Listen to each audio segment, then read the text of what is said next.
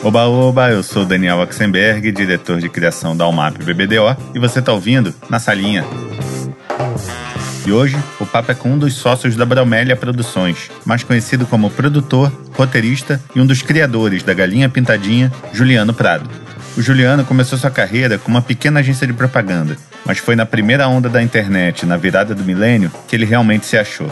Foi lá que ele lançou o Emotion Card, o site de cartões virtuais que talvez tenha sido o primeiro viral da internet brasileira. Viral esse que seria reduzido a pó pelo seu empreendimento seguinte. Se você tem filhos, sobrinhos, primos, já andou de ônibus, avião ou foi só almoçar em um restaurante e sentou ao lado de outra família com criança pequena, você conhece a Galinha Pintadinha. Maior fenômeno da internet brasileira, a galinha já soma 28 bilhões de visualizações e 21 milhões de inscritos no YouTube. São 3 milhões e meio de DVDs vendidos, ganhando dois discos de diamante duplo, além de ser a artista mais ouvida nas maiores plataformas de música, como Spotify e Deezer. Cada vez mais internacional, a marca já foi traduzida para nove idiomas e também está presente na TV de toda a América Latina, além do Netflix e Amazon Prime. Em 2015, foi uma das 100 maiores marcas do mundo em licenciamento de produtos. Mas vamos deixar ele mesmo contar essa história, né? Juliano Prado e eu, na salinha. Juliano, obrigado por ter topado esse papo aqui. E eu sempre começo a conversa com todo mundo com a mesma pergunta: Onde você nasceu e o que, que seus pais faziam? Bom, muito obrigado por me receber aqui. Muito bacana trocar informação é, desse assunto de criatividade com todo mundo. Bom, mas respondendo, eu sou paulistano, nasci em São Paulo e meu, meu pai era militar e minha mãe professora de inglês. E foram dois, assim, é, eu sou muito grato, assim, né, a, a educação que eles me deram, porque meio, meio que sem querer, meu pai, por ser militar e viajar muito, né, eu desde criança dei um rolê, assim, pelo Brasil, sabe? Fui, tá, nasci em São Paulo, morei em Curitiba, no Rio de Janeiro, Minas Gerais, pegava todos os sotaques ali quando eu era criança. minha mãe fala que cada, né, cada ano tinha tal com sotaque diferente. E, e, minha mãe, é, né, assim, é professora de inglês, e desde sempre muito me interessei por isso. Eu acho que o inglês é, abre muitas portas, né? Então achei, achasse que eles me deram assim uma uma certa bagagem de vida, assim, pelo fato de, de, deles circularem por aí, né? E poder conhecer um pouco do Brasil sem nem entender o que, que era direito ainda. Né? E você lembra o que, que você queria ser quando crescesse? Olha, uh, eu tenho uma coisa desse, desse, desse mundo aí da, que eu tô agora hoje, né?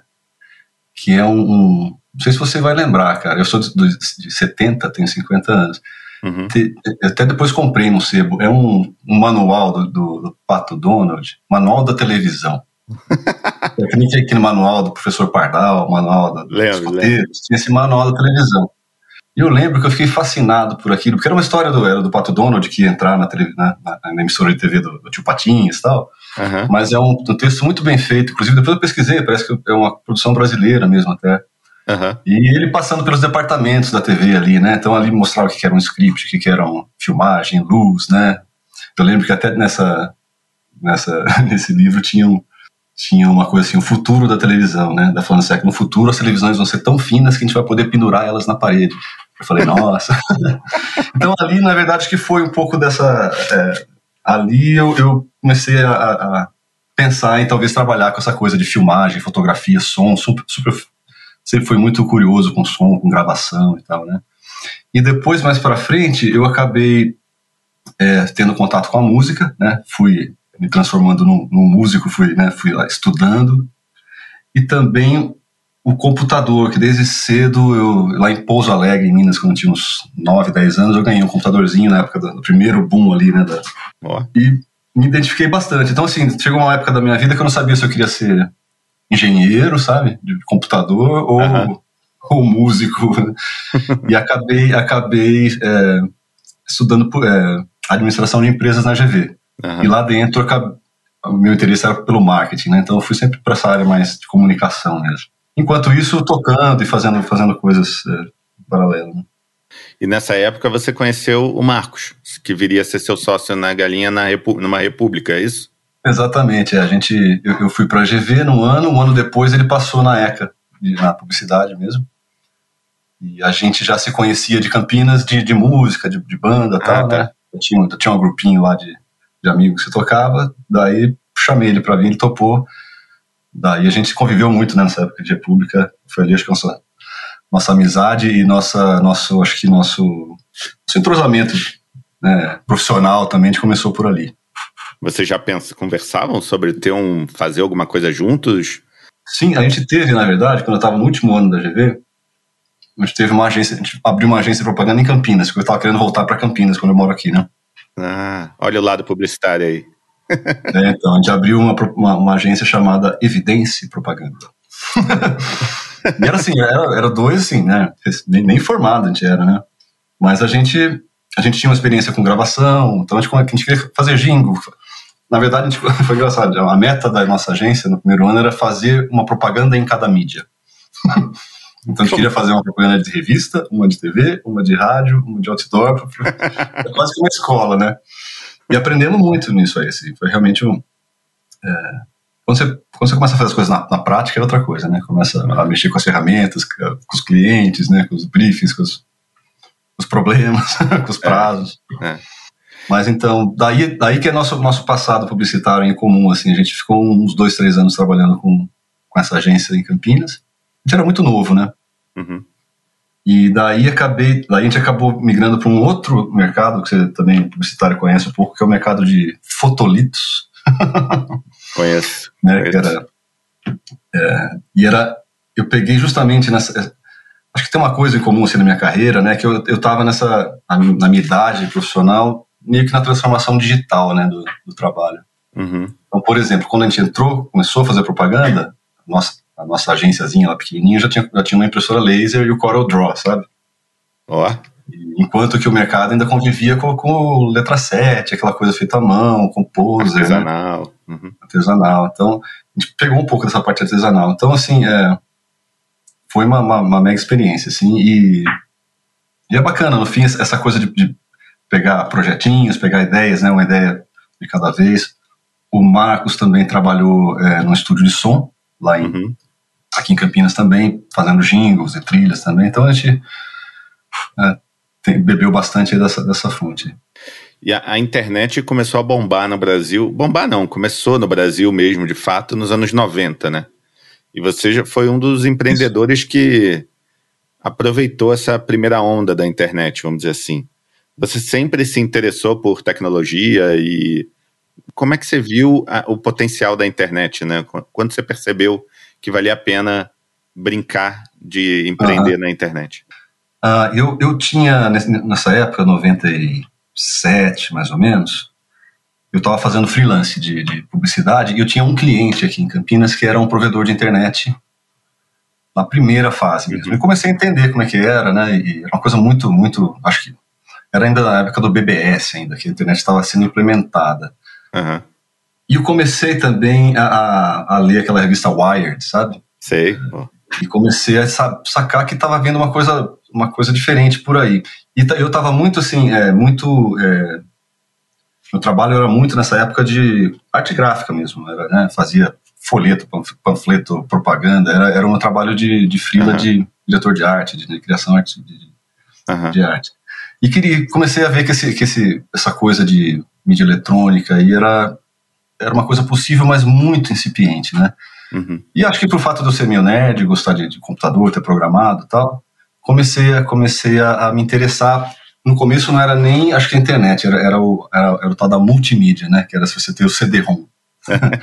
Poder fazer um CD-ROM. Então a gente, fez, a gente fez alguns trabalhos em CD-ROM, que era já, você tinha que já captar vídeo. É, o, pessoal, o pessoal de hoje em dia não tem, não tem noção desse. O computador não fazia nada, né? Não tocava, não tocava música, não tocava som, não conectava nada. Ele só ligava Word e, Excel. É. Né? Então era excitante você ver uma coisa interativa, você poder clicar e a coisa acontecer, né? Você tocar na tela, o vídeo aparecer ali na hora que você toca. Então eu me desenvolvi nessa, nessa área e meio que essa área foi naturalmente migrando para a web, né? Uhum. E, e, tem um, e daí a gente, o meu, o meu primeiro negócio nesse uh, online foi o Emotion Card. Foi um site de cartões virtuais que ele começou por volta de 99, mais ou menos. Uhum.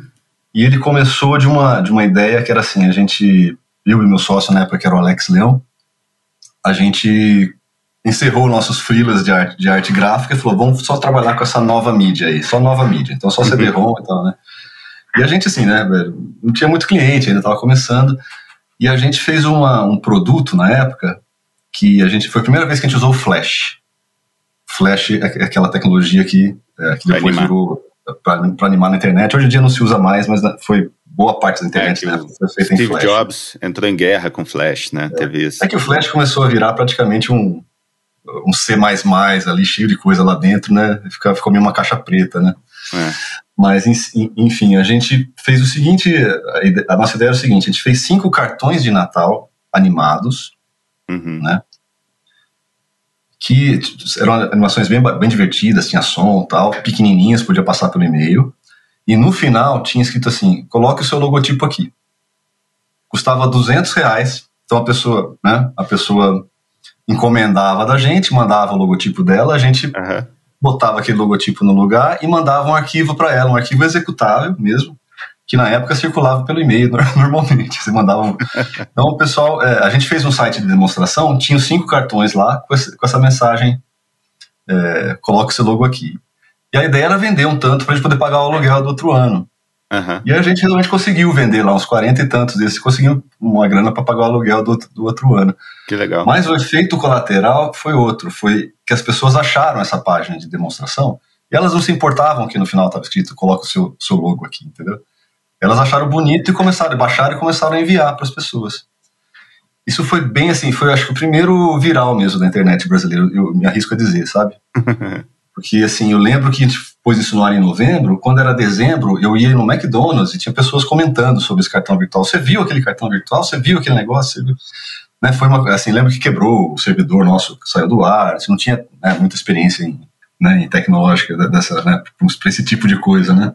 Uhum. E daí a gente viu que assim, que, tinha um, que era uma coisa bacana, a gente estava muito bem, estava com tesão de fazer né, um negócio assim diferente com a internet. Daí a gente criou um site de cartões virtuais gratuitos e botamos no ar, meio na louca, assim, sabe? Vamos ver o que acontece. Gratuito? Gente, já tinha um pouco dessa visão de, sabe, do, do, do free, sabe? Uhum. Que você coloca um negócio e ele vai te dar um, um, um, movimento de pessoas lá e dali você vê o que você faz, né, digamos assim, né? eu, e, foi, eu... né, e nessa época eu lembro que eu fiz um. Eu, até hoje eu não lembro como exatamente eu cheguei, mas tinha. A internet estava explodindo, né? Tava, tava no início dela, né? tinha muito, muito dinheiro lá que no fim estourou a bolha. Tinha muito investimento de tudo que é tipo. Todo mundo estava investindo na internet, tinha um negócio, tinha, né? Todo mundo, assim, desorientado, na verdade. Né? Tanto que depois deu tudo errado. Mas, é... Então, a gente, a gente era um, site né, né, popular, com bastante visita, então a gente recebia muita, muita mídia, né? Muita propaganda. E a gente uhum. conseguiu um, uma espécie de, como se fosse um AdSense do Google hoje, que não existia, nem o Google na época e a gente conseguia um tagzinho desse e botava no nosso site e eles nos remuneravam, sabe? Então a gente ganhava, chegava a ganhar, sei lá, 15 mil dólares por mês de, de anúncio Caramba. que vinha dos sites lá de fora, que ninguém conhecia direito. O pessoal botando, queimando dinheiro, basicamente, e a gente né, a gente estava lá para receber o dinheiro. então foi, foi, foi muito assim bacana assim, o negócio ter decolado. Eu lembro que assim, esse negócio durou até 2006, 2007 mais ou menos, mas assim, no, a gente chegou a ter 3 milhões de, de de cadastrados, né? De usuários cadastrados por e-mail no site, sabe? Caramba, e muita coisa. Depois o site ele foi, ele foi contratado, né? Pela ZipNet, depois uhum. pelo UOL, pela, pelo Wiki. A gente fez um tour assim nos principais portais ali daquela época. E te falo, por exemplo, quando a gente entrou no Wiki, a gente era o segundo conteúdo mais, mais acessado lá. Primeiro eram as notícias, segundo era o cartão virtual, né? Que loucura. E você participava da criação dos cartões? Ou era mais da gestão da empresa? Eu sempre trabalhei com a gestão e com a criação. É, uhum.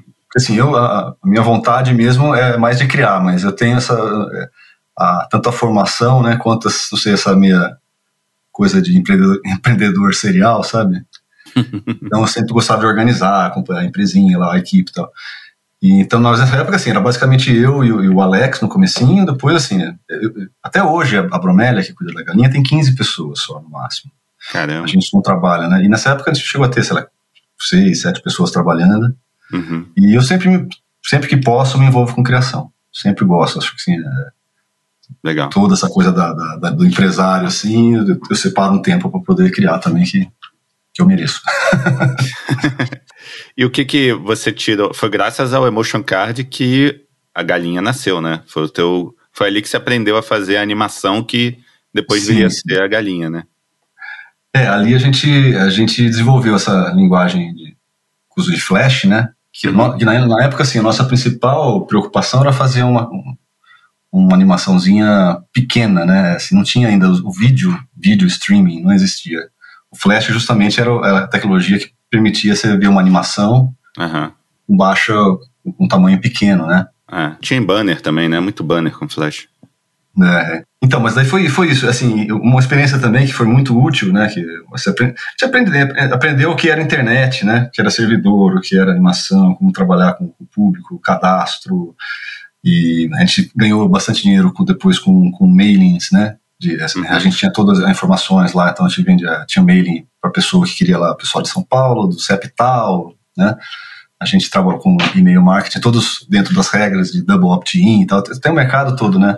Uhum. Publicitário em volta da internet, que agora ficou, agora está muito maduro, né? Agora, assim, tem, tem o Google, você tem né, as empresas estão realmente colocando investimento né, mais online. Naquela época era engraçado, porque assim, não tinha ainda estrutura, né? Não tinha as agências não sabiam como lidar, né? Com, uhum. com ah, vou anunciar na internet. Tinha 500 mil sites, cada um era um, era um media kit diferente, né? Não tinha muita ferramenta de, de, aferição e tal. Era, era, era uma coisa, né? Mas assim, daí com, com, esse no fim o que aconteceu com a Emotion Card é a gente entrou numa, numa fase em que as pessoas começaram a usar, principalmente cartões virtuais, como veículo para vírus, né? Ah, é? Então você recebia lá um cartãozinho todo simpático, oi, eu te amo, Carla, né? Opa, quem que é essa Carla aqui? Você ia clicar e era um What? vírus, né? Então o pessoal pegava, inclusive, assim, na, né, na fragilidade humana ali. É, daí os cartões virtuais chegou uma época que viraram assim, sinônimo de vírus, sabe? Ah, não, eu não abro nada disso, porque isso é vírus ao mesmo tempo que Facebook, como é que era o outro lá, o Orkut, Orkut. e YouTube começaram a, né, o tal da Web 2.0 começou a aparecer. Uhum. Foi uma época que assim, um negócio começou a andar mal e eu comecei a tentar outros, outras alternativas, né? E uma delas foi a galinha. E a galinha começou meio despretensiosa, né? Como é que veio essa a sementinha da galinha? Como é que a galinha uhum. nasceu? É, então, era, eu estava nessa fase, assim, que eu estava tentando sobreviver ali com, com dois ou três ideias de negócio ao mesmo tempo, né? O Emotion uhum. Card ainda, ainda vivia, eu estava criando um, um, guia de entretenimento também pela internet, e estava tentando entrar no mercado de plantação de árvores para neutralização de carbono, então assim, fiquei meio louco numa época. Pô, não, mas isso aí hoje em dia seria bom. É, então, é. E, e teve esse, tinha esse projeto com o Marcos, que a gente. que era um projeto que realmente era, era eu acho, talvez o mais despretensioso. A gente não, né, é, esse projeto não estava interessado em fazer uma empresa, em fazer nada, era só vamos fazer um desenho animado, sabe? Acho que o, a principal. Uhum. É, a principal, é, como se diz, não objetivo, mas a vontade, né, era ter um desenho animado feito, sabe? Bonitinho, que você liga na, na TV e fala, olha, fui eu que fiz, olha que bonitinho que tá. Era uma, vontade mesmo, né? Uh, uhum. Talvez pudesse virar um, uma profissão de, de né, trabalhar com animação, mas não era assim o um, um foco. E o Marcos fez as músicas também de forma despretensiosa, nas horas vagas do estúdio, e ele tinha lá um material legal, bem feito, né? E a gente começou, a gente pegou daí, assim, a, a história é que a gente começou a fazer um por um, né? Um clipe aqui, outro ali e tal. E o clipe que ficou pronto primeiro foi o clipe da Galinha Pintadinha que uhum. também não era vamos fazer o DVD da Galinha Pintadinha. Era, vamos fazer os DVD. Né? Tinham 13 músicas, tinha Baratinho, uhum. tinha outras coisas. Né? Galinha era um deles. Era um deles. E como foi o primeiro clipe, daí eu subi no, né, essa história que eu, que eu conto sempre, assim, eu tinha um, um, amigo meu que se propôs a apresentar o projeto em alguns lugares lá em São Paulo, produtoras, canais de TV e tal, né? Uhum.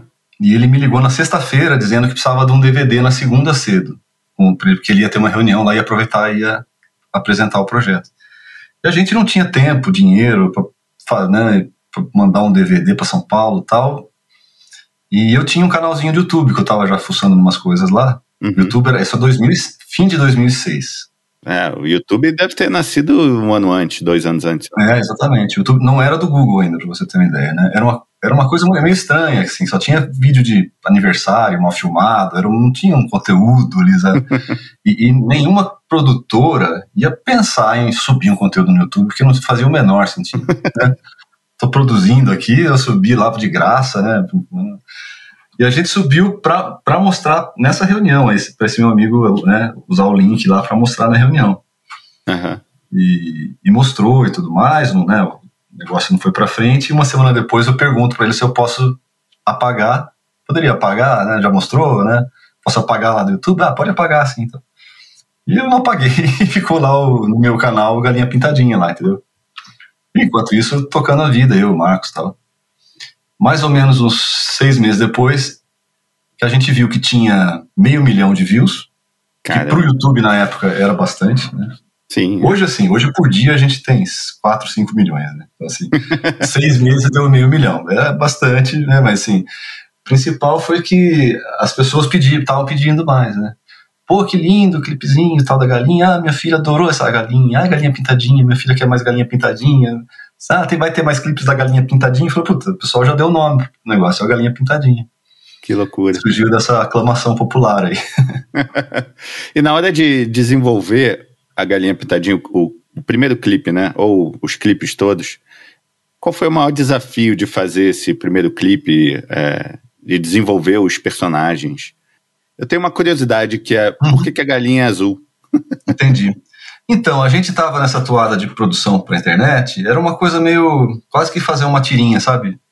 Uhum. Um cartoon, uma charge, não era uma coisa que a gente planejava, vamos fazer, né? Então, assim, de um, saía um roteiro, saía um rabisco e saiu uma galinha azul lá. Quem fez a galinha, inclusive, a artista é a, é a Ana Paula Indalêncio, que trabalha até hoje com animação e tudo mais.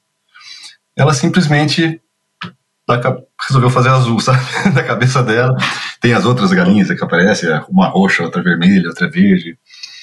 É, não teve nenhum, assim, não teve nenhuma preparação, cara, nenhum planejamento, nada, assim. Que louco. É, a gente se surpreendeu bastante, né, porque, assim, era uma coisa sem, sem pretensão e, assim, sem dinheiro também, né, a gente estava fazendo uma coisa muito, a gente sabia que era uma animação muito simples, né, uhum. já tinha animação da Pixar, já tinha 3D, já tinha, né, a gente sabia que era uma animação simples dentro do recurso, e, assim, o nosso, realmente a nossa surpresa foi que ressoou, né? Ressonou, ressonou muito bem no, no, público infantil, né? Muito, muito além do que a gente imaginava, né? Virou assim, né? É, tanto que as pessoas perguntam: o que, que vocês fizeram? Qual, qual, é a, qual é a fórmula? O que, que vocês, como é que vocês planejaram isso? Falei, não, a gente fez do jeito que a gente cons conseguia fazer e de certa maneira encaixou lá, né? E a gente percebeu que encaixou. Né? Acho que foi, essa também é uma parte importante, de perceber que tinha uma faísca de potencial. Né? É. É, eu acho que a simplicidade até jogou a favor, né, da, dos, das crianças menores entenderem, acompanharem. É, então. Você sabe que a gente está agora desenvolvendo novamente, a gente fez, a gente fez quatro DVDs musicais. Uhum. Aí a, a gente parou um pouquinho na, na parte musical, desenvolveu a série, que é a Galinha Pintadinha Mini, que já tem, tem três ah. temporadas. É, inclusive a, a, última acabou de sair pelo YouTube Originals, aí está tá em lançamento ainda. E agora a gente está voltando para fazer o o que seria o DVD 5. DVD sem DVD, né? Vai ser o quê? Streaming? Netflix? É, a gente, assim, a casa da, do, do, do videoclipe é, é, o YouTube, né? O YouTube é o principal mídia, assim, de saída, mas a gente acaba sempre é, negociando também com os streams e tal. A gente é, acho que a Galinha Pintadinha tem, é, tem uma questão quando a gente começou, a gente já era digital, a gente já estava no YouTube, o, é. o, nosso parceiro 01 de distribuição, que é o Guilherme Coelho, já tinha colocado a gente na App Store com o aplicativo, né? E a gente negociava, por exemplo, com a Som Livre, que a gente vendeu, a gente chegou a vender mais de 2 milhões de, de DVD. Uhum. E a Som Livre, no contrato dela naquela época, não previa nada digital. Só previa mesmo a, né, o fonográfico ali, né, a impressão dos DVDs e tal. Tinha, acho que, uma cláusulazinha digital que era um, um negócio de ringtones. Então, a, digamos assim, a Som Livre explorava DVDs e na parte digital, ringtones. Então, todo o outro, todo outro digital ficou livre para a gente trabalhar. Então, a gente, a gente conseguiu é, convencer, inclusive muitos canais até hoje a gente convence que tudo bem você botar o produto na televisão, sendo que ele já está no YouTube. É. Né? Era uma coisa que não fazia sentido. Falei, pô, mas já está no YouTube, por que, que eu vou pagar uma licença? Pra, né? É, é. para ter vocês aqui, mas assim, é, acho que o, a, gente foi aprendendo também o mercado que assim no, no, fim é uma sinergia, né? É, o YouTube leva a você assistir o Netflix, que leva a você comprar um produto, que leva você, é uma roda, é, né? Que vai girando. É uma coisa que a, a Globo, por exemplo, só está entendendo agora, né? E durante muito é, tempo então. foi super resistente a isso. É. Eu acho que é, acho que aí que foi a nossa, talvez a nossa nosso, né, nosso fora a parte criativa e tal da, né, da é, que eu sempre divido, né? Tem uma parte assim que é a criança com a galinha, eles se entendem lá, não tem muito como interferir, né? Mas a parte de negócios, assim, a gente a gente estava antenado e sabia que tinha um, um, né, uma expansão digital muito, muito, muito grande por vir, né? E a gente se posicionou sempre bem, sempre a esteve em várias mídias, né? Então a ideia é a seguinte: abriu um stream novo, abriu lá no infantil, tem que ter galinha pitadinha já lá, né? Hum. E a gente, a gente faz essa, essa multitelas aí faz, faz tempo já. Tá no TikTok também? Não. Temos no TikTok. É, TikTok foi é, engraçado porque a gente teve a pandemia, a gente tem uma, uma trupe teatral, né? Uhum. De quatro atores, tal, uma peça teatral que viajava tal. E daí veio a pandemia e fechou toda essa parte de ao vivo. De, tipo, até agora, no ano que vem, só que a gente vai retomar. Então a gente uh, pegou os atores e falou: vocês não querem, né? Começar a fazer uma coisinha de TikTok. E os, e, os, os moleques lá, os atores, eles são muito entrosados com a, com a mídia. Então, tá muito legal. Os caras estão fazendo, eu, nem, eu, nem, eu não crio, eu nem esse processo eu não participo, é. só assisto. Mas assim, tá com uma audiência bem legal, cara, de, de, milhões, assim, já, sabe? É das mídias sociais que a gente tá trabalhando, acho que aqui tá dando mais resultado, assim, de. de... Legal. E os anos 80, eu sou dos anos 80, né? Mas mesmo antes disso, o mercado audiovisual infantil era muito forte, né? Principalmente musical, né? Com, com uhum. desde o Arca de Noé, do, do Vinícius, Exato, é. É, Saltimbancos, é, depois veio Xuxa, Trapalhões, Balão Mágico, enfim. A, nossa, a minha infância foi muito musical. Foi. Mas todos esses musicais eram músicas originais. E a Galinha, acho que também uma grande esperteza, sei lá, uma inteligência de vocês, ou acaso, não sei, foi usar músicas tradicionais, que as pessoas já têm uma, um vínculo emocional, né? Foi uma decisão consciente ou foi meio, ah, vamos aí, o que é isso? Depois a gente pensa em outras músicas. Foi uma decisão de, de orçamento, porque é, o trabalho que o Marcos fez lá no primeiro, no primeiro disco foi justamente pegar músicas que já estavam compostas de, de, de no, em domínio público, né? Uhum. Ele, só, ele só, na verdade, trabalhou um arranjo diferente. É. Né? E, e também a, a sua pergunta, a gente não sabia se isso era bom ou se isso era ruim. É. Falou, pô, essas músicas já estão batidas, né? De novo. Tirei o pau no gato, de novo, né? É. A Xuxa tinha acabado. A Xuxa tinha. Quando a gente começou, a Xuxa estava meio que encerrando a carreira infantil dela, né? Hum. Tinha ficado meio que um buraco ali também nessa parte. E no fim te descobriu, cara, que as músicas, você falou esse, esse, esse vínculo aí, né, emocional aí, que, de história, cara, isso é um, é um grande valor da marca, né? É, a gente acha que isso aí realmente que fez, é, puxou a coisa assim para entrar em todas as famílias, né, virou uma coisa popular mesmo, em geral, porque é, é uma força, né? Eu, eu, uma vez, faz um, faz um tempo já, até tenho essa foto daí, eu fui num, jantar num restaurante aí de de estrada aí que tinha um vinil, tinha uma coisa de vinil lá e uma cestinha com os discos velhos ali, sabe? Uhum. Eu fui dar uma, uma fuçada e achei um disco que era, se não me engano, de. Cara, era muito antigo, era, era década de 50 ou 60. Um, era quando tinham tinha acabado de inventar o LP, o long play. e, o, e, o, e, o, e o, a, o texto que estava ali na, na, na, capa era o seguinte: agora, com a invenção do long play, né, do LP, conseguimos fazer uma coletânea de todas as músicas infantis que todos adoram, papapá. Então, assim, era uma coletânea em LP uhum. de músicas que já estavam gravadas em compacto, provavelmente antes. Uhum. Entendeu? Então, em 50 e 60 já tinha uma coletânea em LP, assim, que era meio que assim, a, mudou a tecnologia, né? Fizeram uma coletânea na tecnologia nova, sabe?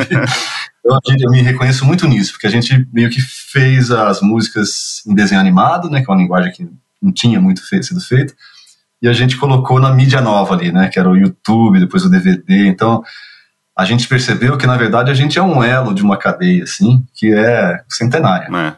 basicamente, né? É. Assim, a Xuxa participou, é, é, o Vinícius de Moraes e tudo mais. E depois a gente começou a fazer também, o Marcos compôs também né, nos, nos, outros volumes é, músicas próprias, inclusive são um sucesso absurdo. Assim. Legal. A Galinha Pintadinha é, é, própria, não é? É composição de vocês, não é? A Galinha Pintadinha 1, a primeira lá, não é própria, é uma música de Domínio Público. Ah, é? Eu não sabia. É. Depois as outras que a gente fez para os outros DVDs, né? Galinha que fala da Galinha Pintadinha, daí foi o Marcos já, já compôs, já inspirado na musa. Entendi. Caramba, não sabia. Trabalhar com criança é uma baita responsabilidade, né? Uhum. E hoje em dia a gente vê uma patrulha grande, assim, com relação a, a produtos culturais, como esse eh, cancioneiro popular, né, que tem décadas, sei lá, às vezes até mais de século de, de coisa que foi feito numa outra época uhum. e às vezes esbarra um pouco no, no, no que hoje é, é, é, visto como preconceito, como politicamente incorreto. Vocês já evitaram músicas pensando nisso? Não, aquilo é legal, mas putz, hoje em dia não dá mais para falar essas coisas. A gente, sim, acho que né, o filtro lá do repertório já, já começa aí, a gente já dá uma filtrada já, né? Vamos, sei que uma, por exemplo, Oi da Cara Preta, é. Né, uma coisa que fala, não vamos a gente, assim, é um repertório mais alegre, é mais para cima tal, então a gente, a gente tem essa primeira escolha, mas assim, a gente tem como, como foco quando a gente está criando, eu e o Marcos, a criança, entendeu? Uhum. Então a gente fala, é uma, é uma criança pequena que está assistindo isso, então não tem, é, não, a gente não tem tanta profundidade mesmo, né? É uma coisa mais assim de aproveitar da, da música, do ritmo, da cor, da, da movimentação, né? tem, tem letras assim que não. É, nada assim, nada que, que deu problema ainda, mas tem letras. É, Flee, Fly, Flu, por exemplo, que não faz nem sentido. um monte de, de sílaba. E a gente tem. O que, o que aconteceu agora nessa última temporada da série também foi que a gente fez um trabalho para o YouTube Originals, né? Uhum. E pela primeira vez houve assim uma. Como se diz assim? Um quadro de. Um quadro de, de eles chamam de soft skills, né? É, de assuntos que eles gostariam que a, que a, série tratasse, e ao mesmo tempo também uma, uma pessoa para analisar essas questões mais sensíveis, sabe? Então tinha lá, como, como o YouTube, né? Pro Regions, eles provavelmente contratam vários criadores de vários países, eles, eles têm esse medo de falar o que, que esses caras estão o que será que esses brasileiros estão falando aí na, na, série deles, né? Então, uhum. então tinha algumas pessoas ali meio que vigiando a gente, né? E assim, a boa notícia foi que a gente passou, a gente não teve não deu nenhum problema para eles, sabe? Assim, não teve nenhum nada. Então assim, acho que já está no nosso no nosso DNA fazer uma coisa leve mesmo. A gente não polemiza muito, não. E, e assim, a gente, a gente tem uma, uma a recepção é meio que essa, sabe? Raramente as pessoas criticam a galinha por alguma coisa. Uhum. E quando que foi um momento que vocês perceberam que vocês eram um estouro? Depois daqueles primeiros 500 mil, Sim. deu a coragem para vocês fazerem o resto, botarem uhum. a, o primeiro DVD na rua, não é? É. Foi aí que vocês viram que, cara, não, a gente tem que botar todas as fichas aqui na galinha, esquece todos os outros negócios, uhum. vamos uhum. focar na galinha. Ou foi mais na frente isso? É, o, o primeiro DVD, ele, ele, deu vários sinais legais pra gente. Um deles foi esse do, do YouTube, né? E daí a gente mandou, a gente mandou imprimir duas mil unidades uhum.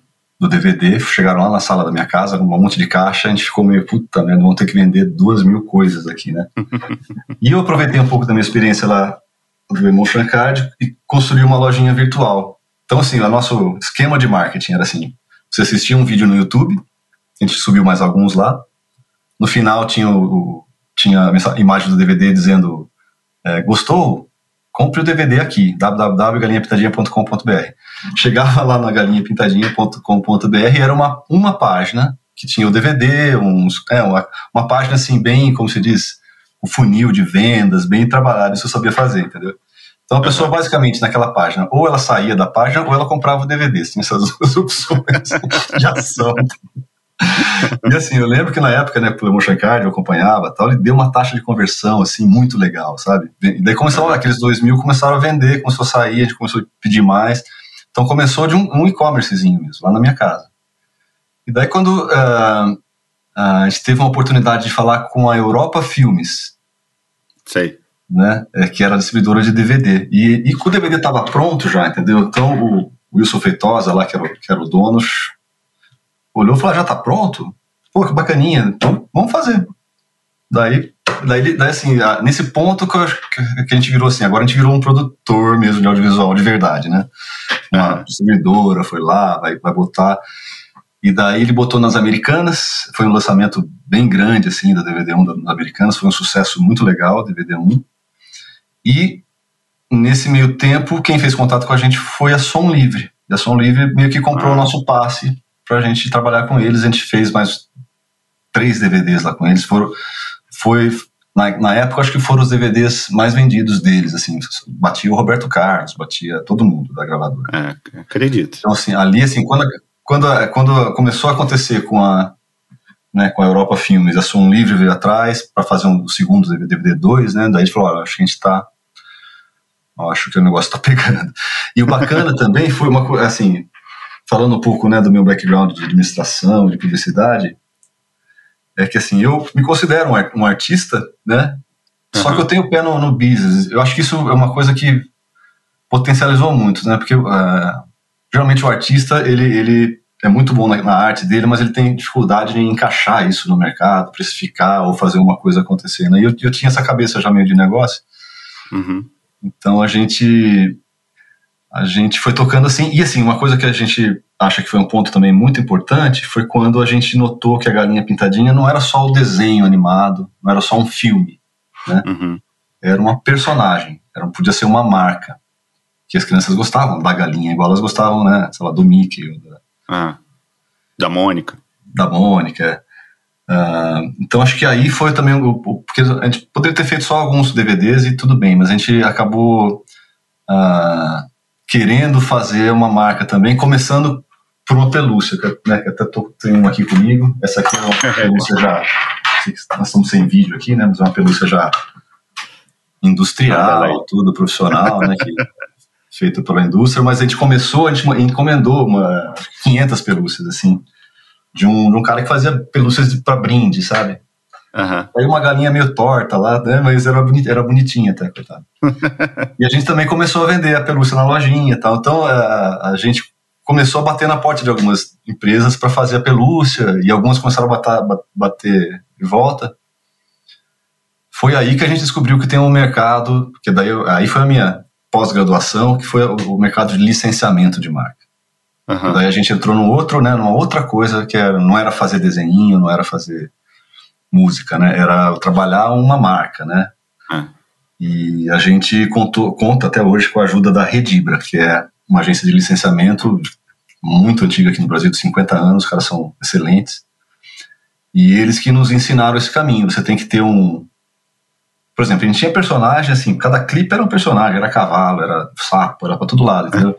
Quando você vai fazer uma marca, você tem que, você tem que escolher o um núcleo, né? Você tem que. É, a turminha. Uma, é, a turminha, você tem que dar uma regularizada nos traços, nas cores, fazer todo, né, pensar como seria uma embalagem daquele seu produto. Uhum.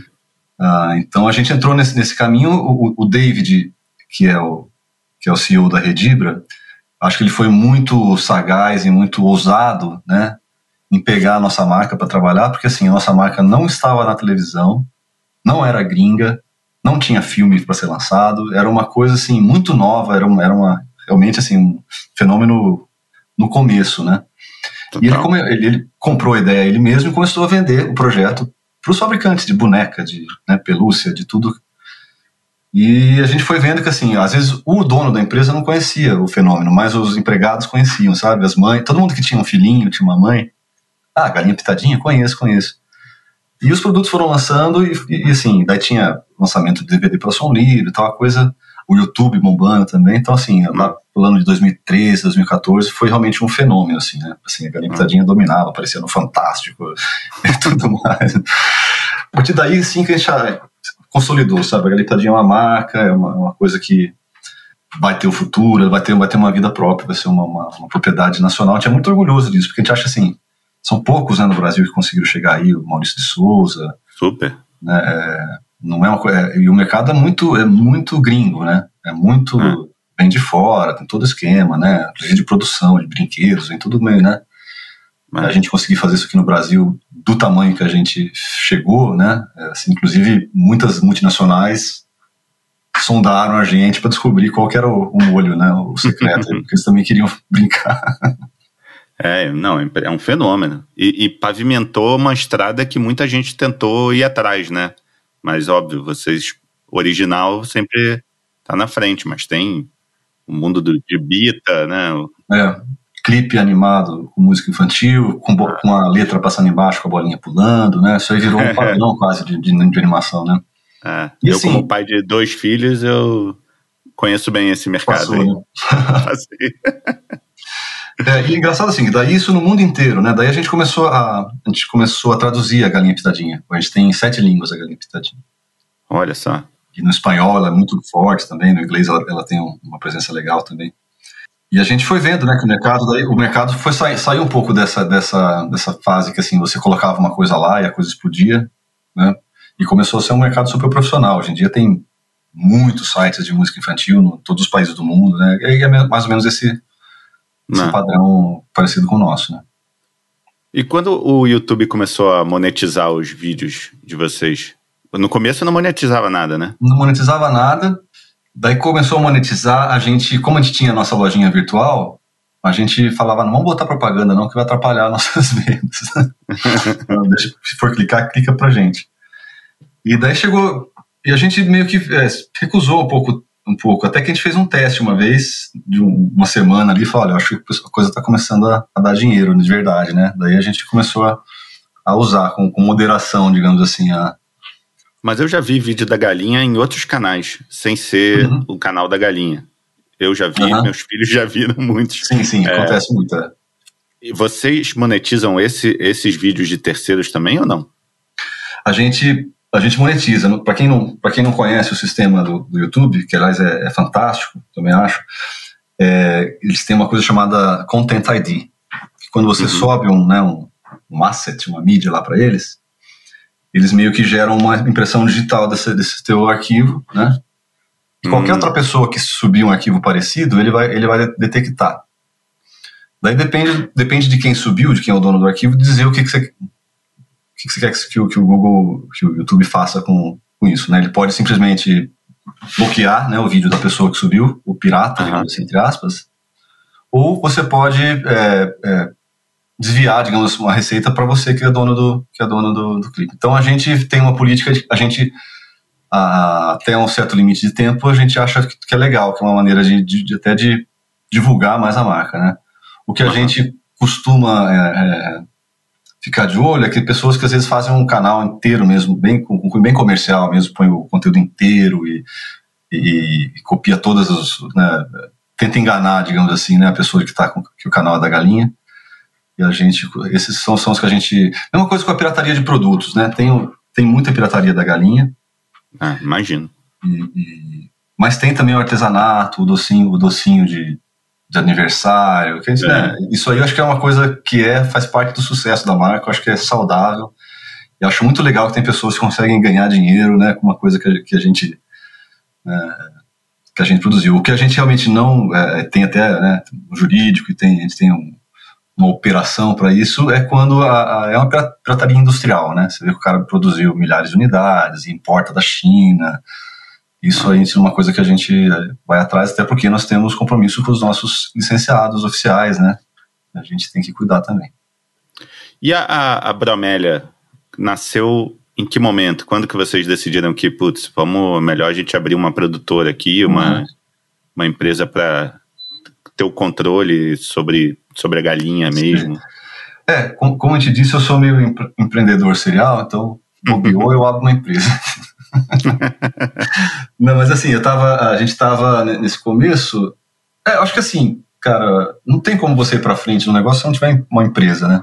Então começou a ver que tinha oportunidade, tinha coisa, tinha como a gente vender pelo e-commerce, a gente, né, a gente tinha a intenção de tentar usar uma lei de incentivo, que no fim a gente acabou não usando, né? Então ele tinha que ter uma empresinha ali para ser a base de, de trabalho, né? Então e assim, a gente, como a galinha foi dando muito certo tal, a Bromélia, no fim, é uma empresa que só cuida da galinha pintadinha. A gente não é uma produtora de animação, a gente não faz trabalho para fora.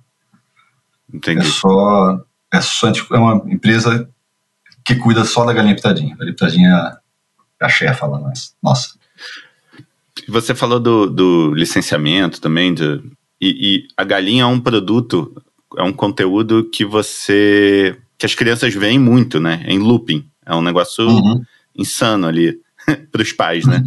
Vocês se preocupam com esse excesso de, de putz, vamos dar uma vamos dar uma acalmada aqui que a gente está em muito lugar já, as crianças já vêm muito. Vamos dar uma diminuída aqui no, sei lá, no licenciamento ou, ou não, ou deixa quanto mais melhor. Ah, cara, assim, a gente tem uma, uma, uma visão seguinte, a gente é um produto nacional, né?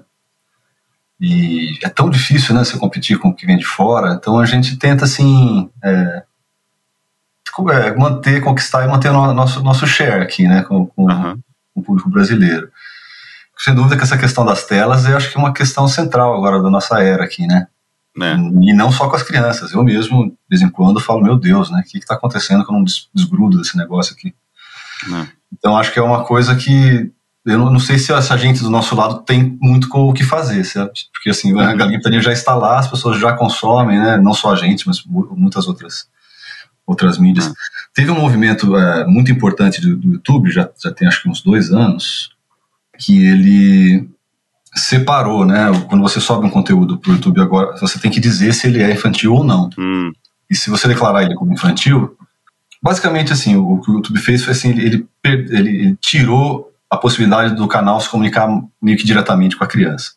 Então, assim, é ele, é ele que. É, é, o, é o, algoritmo que, que recomenda, a gente não tem mais comentário, a gente não pode mais indicar um outro clipe no final de um clipe nosso. Uhum. Então, assim, é, virou uma coisa muito mais. É, é, Controlada, assim. Policiada, né? É, assim, a gente, na verdade, não tem controle. A gente sobe e, e, e eles operam, eles não, eles não meio que não a gente não consegue, por exemplo, falar. Vamos, é, uma coisa que a gente fazia antes, por exemplo, a gente lançava uma música nova e divulgava nas outras músicas no final do clipe. Olha, lançamos uma música nova. Você clicava ali, né? Todos os clipes mandavam para aquela música, né? Uhum. Isso, assim, é uma coisa que eu acho que não, que não tem problema, porque a gente está falando de música para música. Mas tinha gente que usava os, os vídeos infantis para mandar para um vídeo adulto, para mandar para uma propaganda, Entendi. né? Para mandar para um lugar errado. Então, assim, eles meio que deram uma cortada mesmo.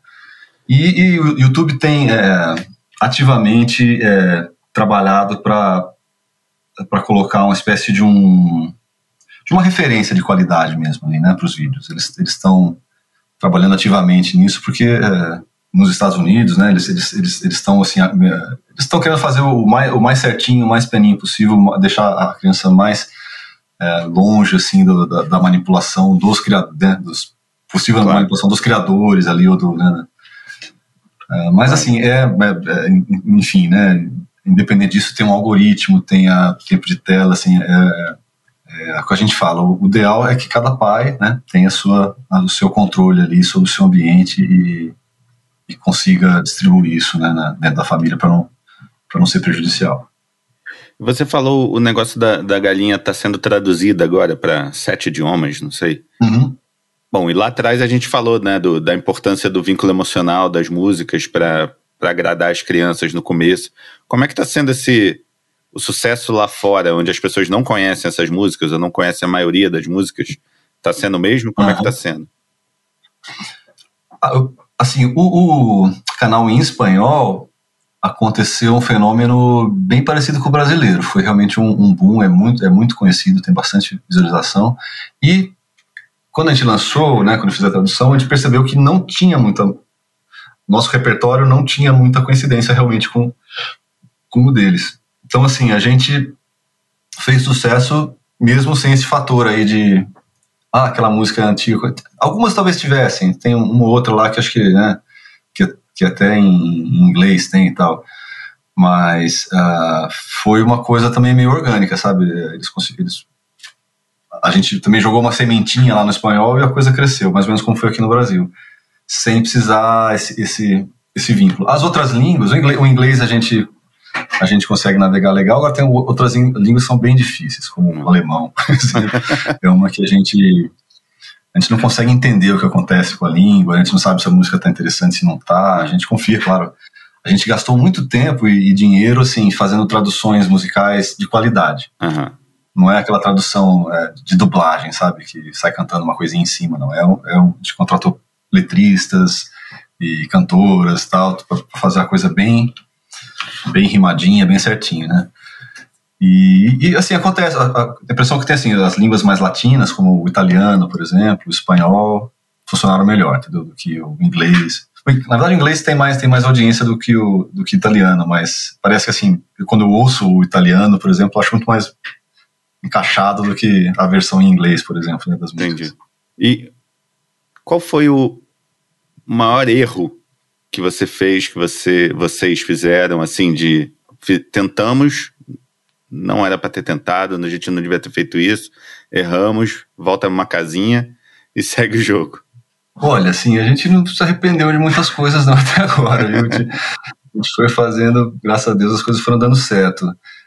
Mas eu posso dizer, assim, que, que quando a gente começou, é, a gente fez uma primeira montagem teatral, por exemplo, que a gente estava muito inexperiente, a gente não conhecia nem o mercado, nem o...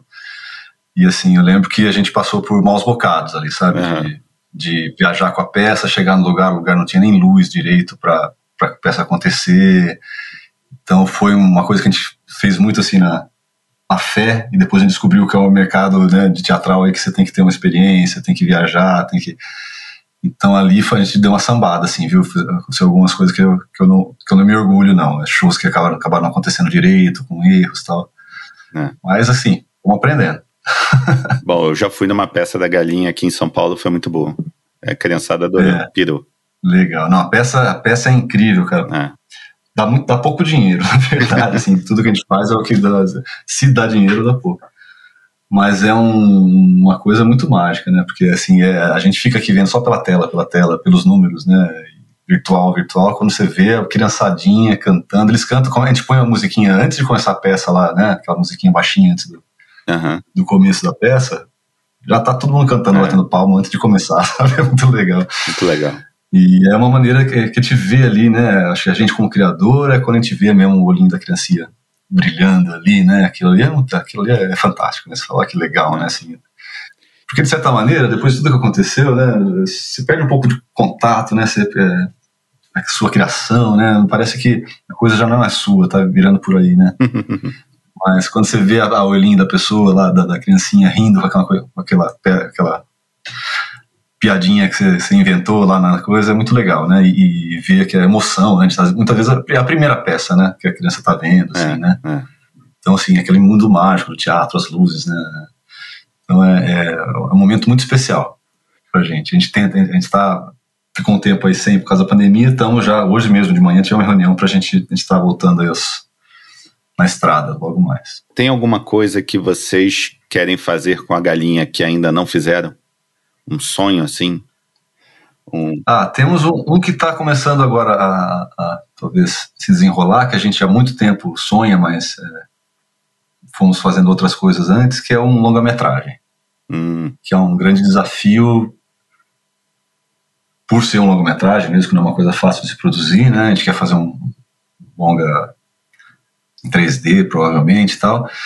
É, é, o que a gente tá, é o que a gente gostaria de, de, de de fazer tem uma a dificuldade, né, o desafio é que assim o, é, nosso público é, é, criança pequena, dois, três anos, né, uma longa, longa metragem, então a gente tem que encontrar um ponto em que seja um filme que qualquer um filme para família, né, que mesmo uma criança mais velha que fala ah, essa coisa de galinha, coisa de nenê, queira assistir, sabe? É bem difícil fazer isso porque Uh, a criançada é isso, né? Vai dois, três anos, ama uma galinha, chega no quatro, cinco e fala, eu não, isso aí é coisa de criança, é. de, bebê, eu não quero mais. É, meu caçula tava assim, ele, ele eu me pesquisando aqui para conversar com você, tudo, meu mais novo entrou aqui, eu tava vendo uns vídeos da galinha. Aí ele falou, que que você, tá, tá vendo galinha pintadinha, papai? Isso é coisa de neném. Mas ele ficou é, sentado então, aqui do meu lado vendo tudo de novo. Exatamente. É. Não, é, eu lembro que quando a gente é, fez, né, o primeiro DVD tal, tava lá editado tal, que eu comecei a levar na casa dos amigos, né, para mostrar, ó, o que, eu fiz aqui, né. Uhum. Eu lembro, cara, que eu botava pra marmanjada, assim, os marmanjos tudo ficava ali fissurado. Eu falei, olha, cara, até os, os, os marmanjos estão entrando na onda aqui. Tem alguma coisa lá, alguma, alguma coisa lá que realmente prende, né. É. A música, cara, a música é muito poderosa, é. na verdade, sabe? É, verdade. E a, a, galinha é muito um produto do seu tempo, né? O que a gente conversou aqui. Ela estava na hora certa, no lugar certo, por, sei lá, pelo seu interesse em, em, tecnologia, por sorte, por tudo junto ali, alinhou os planetas é, é. E, e, Exatamente, é. E depois veio muita gente atrás, como a gente falou também. Se você fosse fazer a galinha pintadinha hoje, o que, que você faria de diferente? Aquela coisa, né? A, gente, a, a, internet virou agora um, né, um, uma coisa muito competitiva, né? Seria o, virou um oceano vermelho aí, né? É. então, não sei, cara. Acho que se eu, se eu, tivesse, se eu fosse novo, né? Que agora não, não, não tem mais essas ideias, talvez eu estaria lá pensando no metaverso, sabe? um show infantil dentro do metaverso, algo assim. Porque, assim, é por aí, né? Você tem que pensar numa coisa assim que ainda as pessoas não estão acreditando ainda. É. Você tem, alguém tem que acreditar nisso, daqui chega uma hora que né, você vê se isso funciona ou não, né? É meio que uma aposta, mas uh, apesar de eu não gostar muito dessa ideia de se ficar se enfiando dentro do mundo de realidade virtual, acho que eu acho que ao contrário, sabe, as pessoas vão querer experiências até mais reais agora, agora que tá todo mundo, né, enfiado no digital. É, eu pessoalmente não, não investiria assim, mas assim, em termos de oportunidade para o futuro, talvez seja um, seja um dos canais aí que, que tá zerado, sabe? Aquela coisa, tá tudo mato ainda. Uhum. É o YouTube de 20 anos atrás, é. de 15 anos atrás. É. é e assim, a gente, a gente nota mesmo assim, por essa, esses lançamentos lá fora, né, que você que a gente faz até hoje e tal, assim, é, tem muito, hoje, hoje em dia é muito difícil você se destacar, né, da, porque tem muito, é muito vídeo subido por minuto no YouTube, né? Então, assim, para você ter um, um, um, destaque, então é, é, não é a mesma coisa. Antes, a gente, como, como você viu, né? A gente botou um negócio lá meio que sem querer, o negócio estourou. Hoje, você botar um negócio lá, ele simplesmente tende a dar zero visualizações. Né? Se você não assiste, ele tende a zero. Assim, não, não tem nada que, que puxe ele muito para cima, né? Ah. Você tem que entrar numa, numa, onda ali, né? De, de outra pessoa, tal, para você surfar. Então, assim, infelizmente, para você entrar na internet hoje é bem mais complicado. É. No YouTube, né, principalmente. Queria que você desse, desse um conselho que eu acho que todo mundo, principalmente publicitário, né, tem uma ideia de um canal no YouTube, um podcast, um, uhum. sei lá, algum um perfil do Instagram mais, mais é, pessoal, mais autoral. Que conselho que você dá para alguém que está onde você estava há, há 15, 20 anos atrás, hoje? Olha, eu acho que é assim, é, para você fazer o gol, tem que estar tá dentro do campo, sabe? A minha, o meu conselho que eu sempre dou é assim, faça. Entendeu? Faça, você vai você vai entender o tempo que gasta, a energia que é, o, é se vale a pena mesmo, né? Se você não estava iludido, é, você vai aprender coisas tecnicamente, vai aprender. Então, assim, eu, eu sempre vou pelo lado do fazer, uhum. do, que, né? Então, faz. Assim, vamos fazer um clipe de galinha? Vamos fazer. Bom, ah, vamos fazer um DVD? Vamos fazer. Daí, com o DVD na mão, apareceu a, a apareceu a Europa Filmes e falou: opa, eu quero distribuir. Né? Então, assim, não tem. Eu, eu acho que assim, hoje em dia é muito difícil prever né, os caminhos que acontecer. Então, assim, é, é você ir abrindo possibilidades para sua vida. E eu acho que quando você faz as coisas, você abre possibilidades, conhece pessoas, conhece caminhos diferentes, né? Uhum. Então eu sou muito nessa, nessa filosofia do do do, do faça faça que você vai conseguir um, um, espaço ali, nem que seja evoluindo, aprendendo e para chegar num outro ponto, né? Você nunca sabe qual vai ser o ponto que você vai parar. Na verdade é essa, é. né? Eu podia ter feito, feito sucesso lá em 2000 e, e e ser, sei lá, um, uma coisa que hoje em dia talvez eu não, eu não quisesse ser. Preferia ser, né? preferia que deu errado, deu errado, deu errado, chegou na galinha, né? É. Talvez se tivesse dado certo antes em outra coisa, não, tivesse chegado na galinha. Então, assim, infelizmente não tem muita fórmula, cara. É botar, botar a cara e bater na parede é. mesmo. Não, e se for pra errar, que erre rápido, né? Que erre. Também tem essa. É. Erra é. e segue em frente, vai pra outra. É, um, assim, uma, uma dica que eu, que eu, que eu segui, assim, principalmente na parte de empreendedorismo, né, de, de, empresa, é assim, até hoje eu gosto, assim, é de tentar fazer uma coisa enxuta. Hum. Porque a, a, empresa é, aquela, é aquele barco, cara, que vai navegar aí por várias ondas, várias chuvas, entendeu? Então, é, se tiver um, uma coisa pequena, você consegue se mexer melhor, você consegue, né, até interromper o projeto, fica mais fácil, sabe? Uhum. Então, eu, eu, pessoalmente, vou muito nessa, nessa linha de leve, sabe? Eu, eu minha cabeça não, não suporta muitas, muito, muitas informações, então eu prefiro focar uma coisa mais. Então, acho que um negócio começando levezinho, ele consegue ir mais longe, assim, no começo. Consegue achar mais, navegar pelas, pelas oportunidades melhor. Legal. Tem até um livro, né, que fala que é Startup Enxuta, né? Uma, não é uma coisa É, assim. o Lean Startup, é. é. é uma, uma, parte é, é, é legal, é, é hype, outra, outra parte é necessidade mesmo, né? Você não ter dinheiro, você ter que fazer com, com poucos recursos. É. é, e poucos recursos também às vezes aumenta a criatividade, né? Te obriga Totalmente, a chegar a soluções que é, é. A galinha é um, é um, ótimo exemplo disso, né? A simplicidade da animação, enfim. Uhum, é, as músicas negócio, populares que geram domínio público, tudo isso ajudou pra caramba, uhum. né? É, eu sempre fico pensando se a gente tivesse né, um, uma verba tal, fizesse as, sei lá, animação em 3D super bonita, uhum. será que né, pegaria também do mesmo jeito que, que pegou essa mais, mais simples, né? É, é o mundo, é, é, eu fico muito feliz e orgulhoso, porque assim, realmente a gente trabalhou bastante, mas né, as oportunidades foram aparecendo, a gente foi aproveitando e dá muito orgulho de saber assim, que uma coisa que a gente pensou né, despretensiosamente, meio que no fundo do quintal, uhum. tá no coraçãozinho aí de um monte de, monte de criança, né? E o nosso sonho, no fim, assim, acho que o maior, que já está começando a, a, se concretizar, é, é, é, a galinha já começar a virar para a próxima geração, sabe? É. Os filhos das pessoas, dos nenês, né, das crianças que conheceram a galinha pitadinha, 15, 20 anos. A galinha pitadinha vai fazer, vai fazer 15 anos esse ano. É. É, então, daqui a um tempo já vamos ter uma geração uma grande aí de, de é. netos da galinha, sei lá. muito bom. Sensacional, Juliano. Obrigado aí pelo tempo, pelo papo, foi muito bom. bom. Obrigado você, cara. Eu adoro poder contar as histórias e eu, eu como estudante lá na, na GV, assim, é, assisti muita palestra do pessoal lá da época, então sempre quando eu posso falar também, eu, eu, eu retribuo e conto um pouco de como foi a história aqui para ver se inspira alguém. Maravilha, brigadão, hein? Legal, obrigado a você, cara. Fim de papo. Meu muito obrigado ao Juliano, a Pante Áudio sempre fazendo milagre no mix, a Carol e os meninos aqui em casa, que nem a galinha pintadinha é capaz de acalmar mais. E se você curtiu, indique pros amiguinhos. E se não curtiu, vai ter volta, hein? Me aguarde. Valeu, até o próximo. Segue